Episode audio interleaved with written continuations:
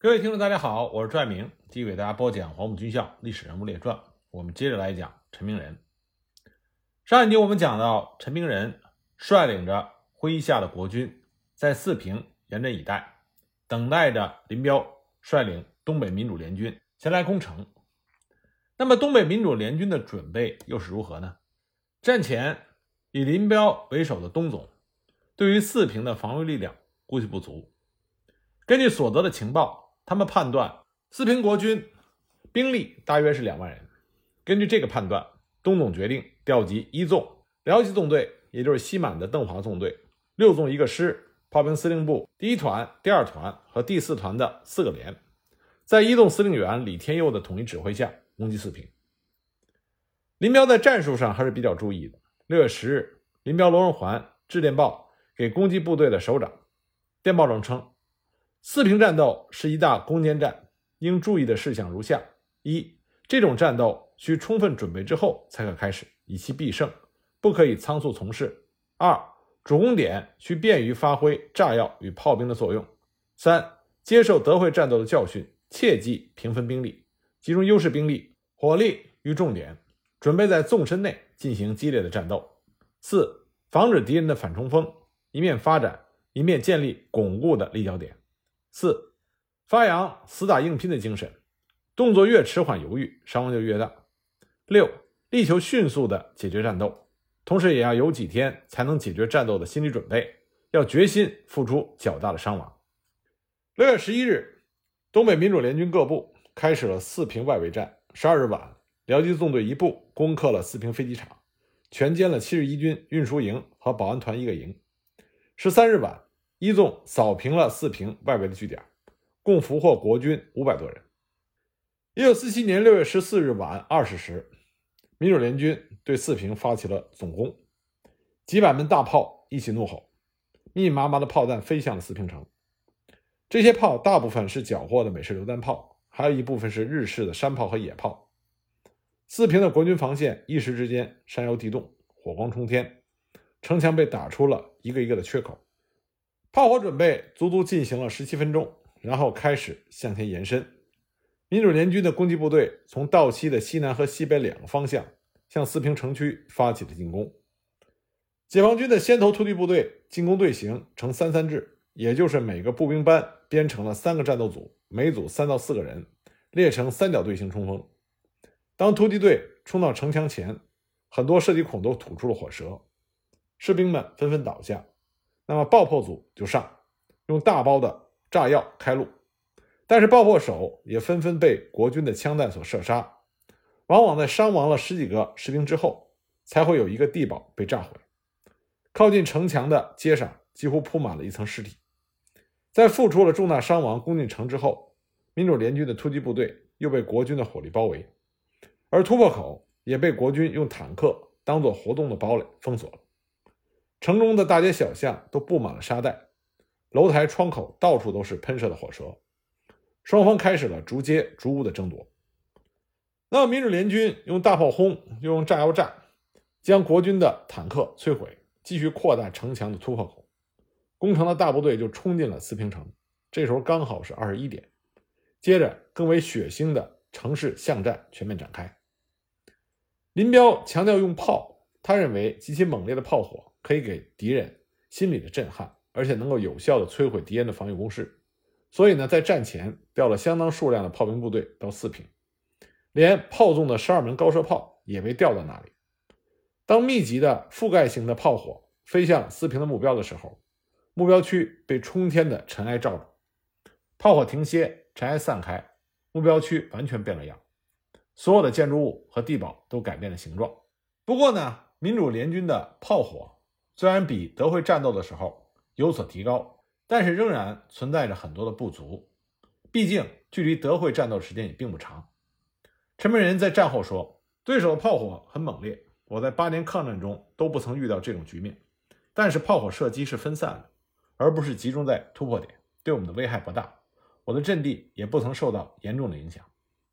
也正因为如此，城区的巷战变得空前的惨烈起来。”四平城内有很多大红楼，都是用红砖建筑成的。战前准备的时候，陈明仁发现这种红砖非常坚硬。他曾经观看到用六零炮弹在这些红砖墙上只能炸开一些小坑和小麻点，所以他对于巨楼防守充满信心。这些楼都是国军各级指挥部的火力点，视野开阔，射界通达，四处还有明暗火力点和地堡。民主联军在夺取这些红楼的时候，一批一批的爆破员和突击队员倒在了楼前，死伤惨重。更有甚者，爆破组在历经了弹雨到达楼下进行爆破的时候，往往只能炸一个小洞，需要反复进行几次爆破作业才能够成功。当爆破成功之后，从缺口冲进去的战士。要跟楼内反扑的国军展开近距离的枪战和肉搏，结果呢，每攻克这样一座楼，都得付出沉重的伤亡代价。而四平这样的楼太多了，几乎每座楼都成为了尸楼、血楼。举个明显的例子，在攻打陈明仁弟弟陈明信守卫的七十一军军部大楼的时候，民主联军有一个连一百三十四人，打完之后活着不到十个人。那么当时属于东北的夏季，白天的时间比较长，地面上两军犬牙交错，拼死的厮杀。天空中，国军的飞机猛烈的轰炸民主联军的占领阵地，每天都有十几架次，使得民主联军后续部队开进缓慢。国军的飞机还空投了大量的作战物资给四平的守军，这就成为了四平得以坚守的重要原因。国军苦苦坚守着城中的每条大街、每条小巷、每一栋楼房。甚至每堵废墟，民主联军需要一寸一寸地向前推进，攻击部队往往上去半天就伤亡过半，只好不断的轮换。战斗开始不到四天，林彪已经不得不将作为总预备队的六纵十七师拉了上去。关于作战前三天的作战情况，一纵司令员李天佑在六月十七日向林彪、罗荣桓做了报告。报告中他说。我们于十三日开始肃清主攻方向之敌外围据点。十四日黄昏，在强大优势步兵下实行突破。经过三昼夜的巷战与打垮敌人的反冲锋，我一二师各付出了一千五百人以上的伤亡。但是进占的地区仍然是非常狭小，俘虏不足千人。基本教训如下：一、西南主攻方向突破之后，支持三天激烈战斗，而西北之主攻和东北之助攻。都没有起到应有的作用，没有突破，因此敌人得以集中兵力、火器、飞机打击我之一点突破口。总之，敌人对我突破口及占领的区域是采取猛烈炮击、大量燃烧以及以飞机轰炸与反冲锋，企图驱逐我突入部队，恢复阵地。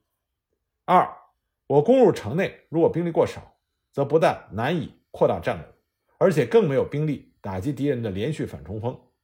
如果兵力过多，则形成兵多地少，每一炮都会伤人。三日长夜短，二十四小时内只有八个小时的夜晚。如果白天不进攻，黄昏调集部队，打一下天就亮了。白天虽然不能作战，但是伤亡之大还超过了晚上作战伤亡的数目。越不能够迅速的发展和扩大地区，越便于敌人的飞机炮兵集中轰击我狭小地区，伤亡也就越大。四，敌人采取火攻战术，我占领的地区大部分燃烧起火，凡我向前发展一步，敌人就燃烧一步，迫我毫无用武之地。五，每天早晨五时到十二时为空军的活动时间，其出动飞机少为数架，多到十八架，轮番的轰炸扫射，整日不停。发现一人一马也开火，妨害我运动，杀伤人马，摧毁防务工事，打击精神，影响作战极大。李天佑所说的这几条，足见战斗的惨烈程度。双方的士兵抵近对射，刀劈枪刺，有的时候用拳头和牙齿进行肉搏。到了夜晚，四平的上空飞满了照明弹、燃烧弹，被炮弹打着的民房和建筑物熊熊燃烧，满城的火光如同白昼。大街小巷到处都是残肢断臂的尸体，到处都是流淌的鲜血。苦战了近一个星期之后。民主联军付出了重大伤亡，终于攻占了四平道西地区，战斗开始进展到道东。不过，民主联军一纵和七纵的攻击部队几乎完全打残了，无力再扩大战果。那么，林彪下了死命令，他的命令中称：四平战斗自总攻开始之后，已激战了八昼夜，敌顽强抵抗，逐无争夺。目前我已占领半个城市，我们已经付出了超过八千多人的伤亡。我们决心付出一万五千人的伤亡，在一个礼拜的时间将此仗打到底，达到完全歼灭敌人和打垮敌之守城信心。目前敌南北增援部队已经出动，我军决在敌进至到昌图郭家店附近开始大反击。我各部应振奋精神，准备苦战，以不惜付出一万五千人的伤亡，血战数昼夜，采取战场上的各个击破的方法，求得大量的歼灭敌人。很快，毛泽东也发来电报，说：“你们二十一日来电获悉，八天作战占领了四平一半。你们决心在一个星期的时间歼灭四平之敌，占领此战略枢纽极为正确。四平占领不仅对我军建立攻坚信心关系甚大，而且对全国正在斗争的广大群众是一大鼓励。那么，为了能够拿下四平，林彪一咬牙，把进行阻援的六纵全部拉了上来，继续投入攻击。”那陈明仁这边也是非常的狼狈，七十一军的守军伤亡过半，他的弟弟陈明信已经成了民主联军的俘虏。陈明仁在西区的军部大楼丢掉了，只能率领着残部退守到路东地区。他躲进了地下室，准备以死拒守。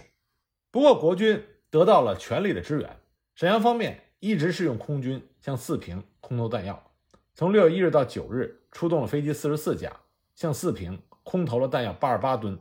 六月十七日到二十九日，出动了运输机一百三十六架，空投了各种枪弹三百多万发，迫击炮弹三万发，山炮弹六千二百发，榴弹炮弹一千三百发，手榴弹十一万枚。所以，尽管国军的大炮数量比民主联军少，但是他们的弹药充足，可以随便打。而民主联军常常在紧要的关头，弹药供应不上。而蒋介石也向杜聿明下达了命令，限其在六月三十日之前。解四平之围，并且调了五十三军开赴东北增援。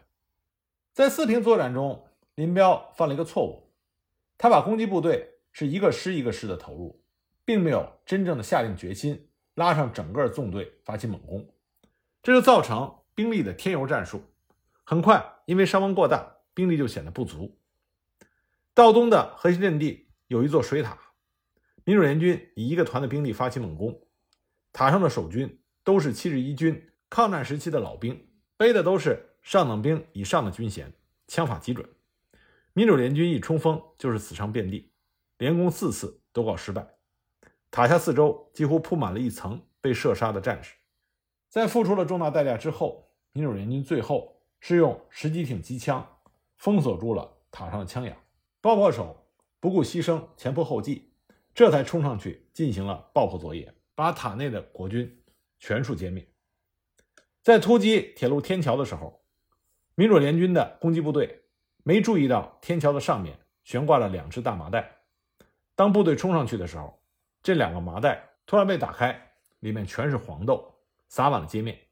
突击队的民主联军战士猝不及防，全都摔了跟头，武器也摔得老远，爬起来再跌倒，根本站不起来。而这个时候，国军发射密集的火力，给进攻的民主联军。造成了巨大的损失，这就是著名的陈明仁洒漏成兵。不过，即使是这样，东北民主联军仍然不怕牺牲，顽强地向前进攻，一直打到六月二十六日，道东被占领了四分之一，也就是说，四平全城已经接近占领了四分之三。这时候已经很少有人怀疑民主联军将是这场战斗的胜利者，林彪自己也不怀疑这一点，而陈明仁。也几乎到了最后的绝境。他在无线电话中称：“四平工事大部被摧毁，市内已经发生了紊乱，速派援兵，否则有危险。”可就在这个时候，风云突变，在蒋介石的严令下，杜聿明调动了四个军、九个师的兵力，分南北两路向四平包抄上来。国军不断的突破民主联军的阻击，进攻的速度很快。林彪不得不分兵进行阻击，那么战役的重心就转向了打援。攻击四平的势头减缓，林彪连续的变更部署，企图分割国军的援军，但都没有能够奏效。六月二十九日，国军九十三军和新六军已经进抵四平的近郊，攻城部队就面临着腹背受敌的境地。无奈之下，六月三十日，林彪下令攻击四平的部队全部撤离。这场惨烈的攻坚战至此结束，陈明仁死里逃生，双方损失惨重。国军伤亡了1.6万多人。那么民主联军这边有1.3万人、2.1万人和4万的不同说法。陈明仁能够逃脱被覆灭的命运，那真的是险之又险。根据亲历者的回忆说，当时民主联军已经将陈明仁七十一军的指挥部团团的围住，前哨阵地距离陈明仁的核心工事只有五百米之遥。陈明仁已经下令用吉普车堵死房门，用粮食袋作为沙袋垒作工事，同时严令手持冲锋枪的督战队，凡是有后退的人，一律打死。七十一军的直属队已经打光了，陈明仁把身边的卫队派了上去，孤注一掷。他自己本人头戴着钢盔，手持冲锋枪，在后面督战。他已经发电报告诉杜聿明，要以身殉国，壮志成仁，并且将一支保朗宁手枪顶上子弹，揣在衣兜里，准备随时自杀。可就在最后的关头，四平前线的枪炮声悉数下来，最终阵地前恢复了平静。出乎陈明仁意料之外的事情发生了，东北民主联军撤围而去。七月一日。东北民主联军夏季攻势宣告结束。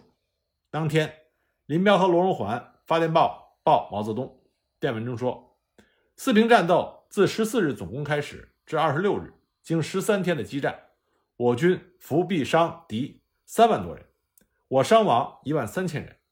由于敌逐物逐堡的顽抗，后数日敌进行地动战，在我军进攻时，敌从地洞中逃跑，故战斗后我伤亡大。”却甚难俘获敌人。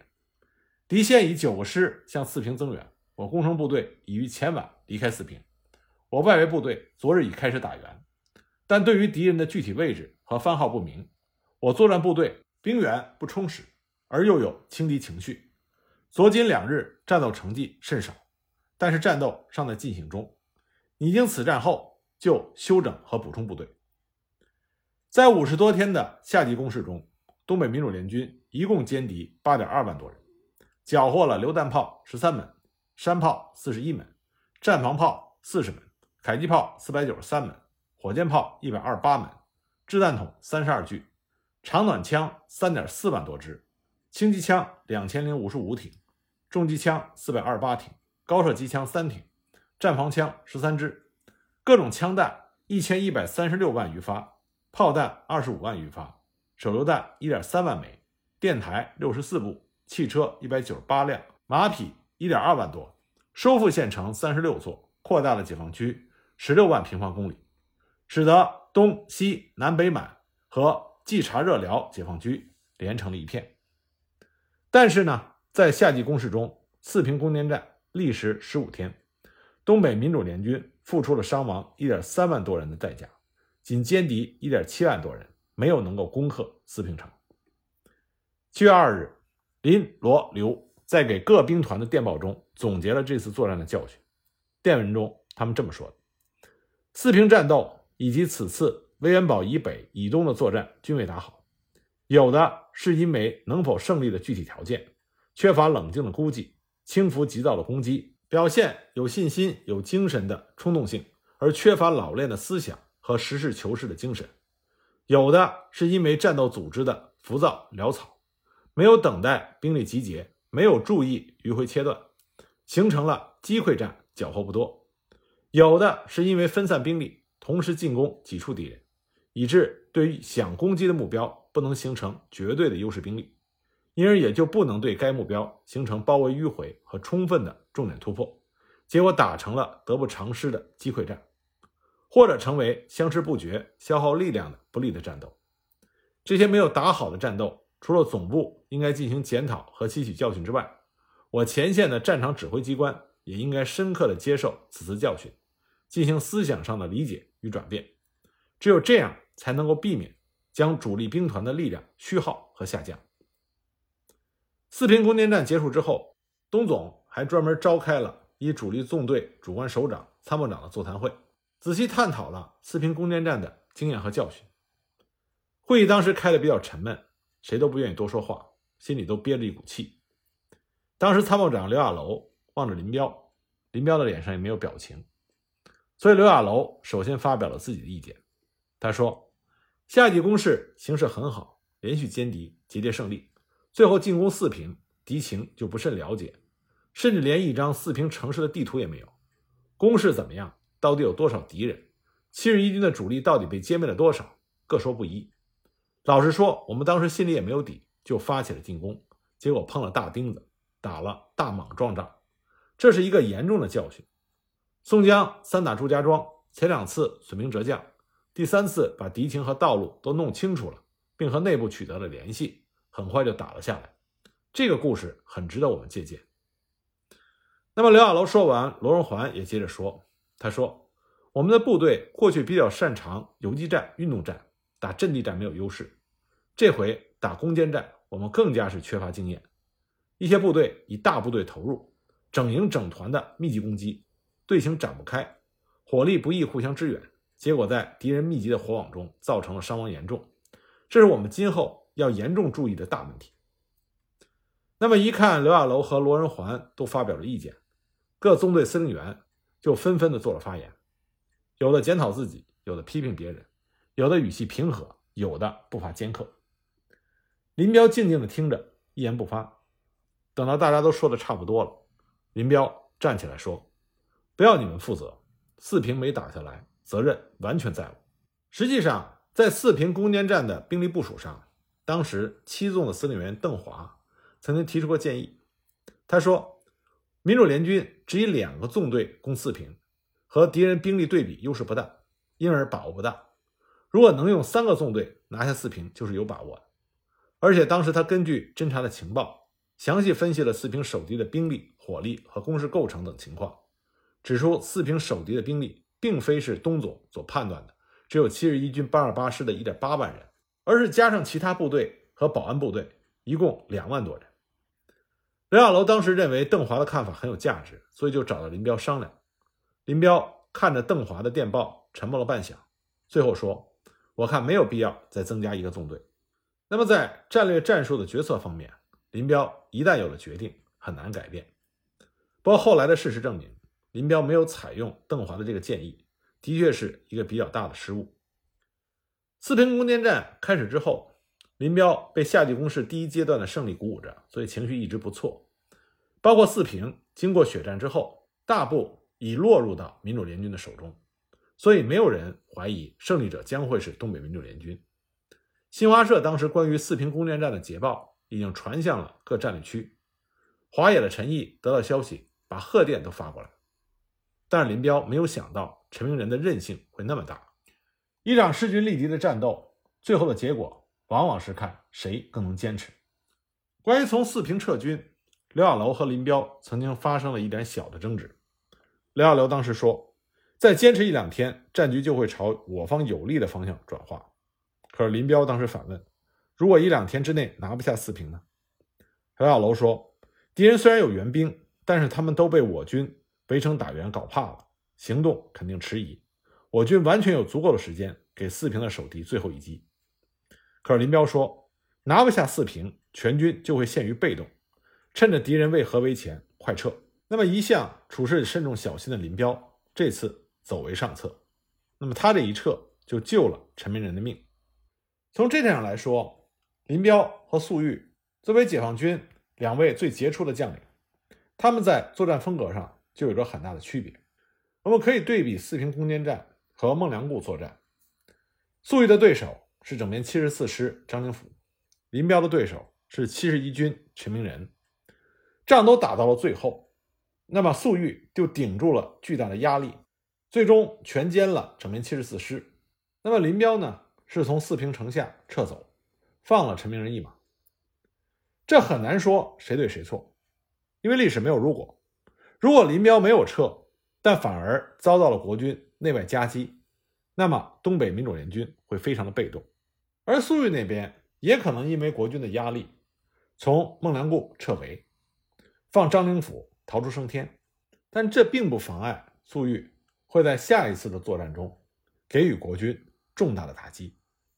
所以说，我们不要苛责军事将领在战争中某一个时刻的决定的正确与否，因为任何一个军事将领在一场战争中，他的命令一定是由完美的、正确的。不正确的和有缺点，甚至是错误的这些不同的情况组成的。